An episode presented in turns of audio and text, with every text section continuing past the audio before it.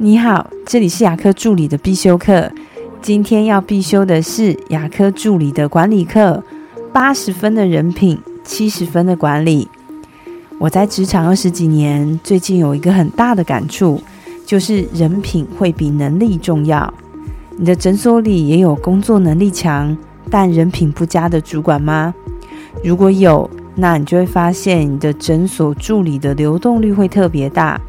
而且团队气氛呢不会很好。不可否认的，助理会一路做到主管，他的能力一定不差，而且多多少少也会察言观色，能了解到老板的心思。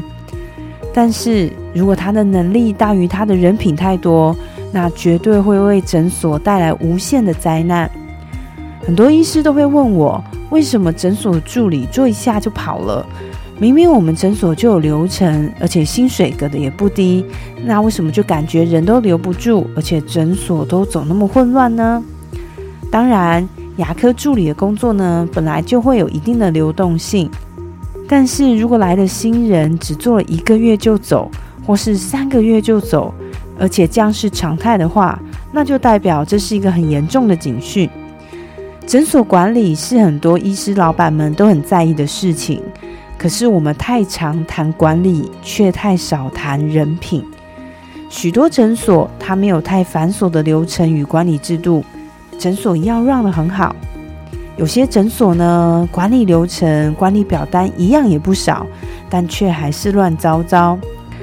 如果你是属于我刚刚讲的这样的诊所，那你不应该再加强管理，而是应该做人品的管理。而人品呢，它是方方面面的。责任、诚信、正直、善良、分享，它都是人品的其中一个部分。在我心中，最适合当诊所管理者的人，他是八十分的人品，七十分的能力。我的分享就到这边。如果觉得今天的内容对你有帮助的话，请帮我下载下来或分享出去，让更多人听得到。如果你对牙科管理、自费咨询或是助理培训有任何问题，欢迎留言给我，或者是在龙语牙体技术所的粉丝专业可以找到我。下次再见了，拜拜。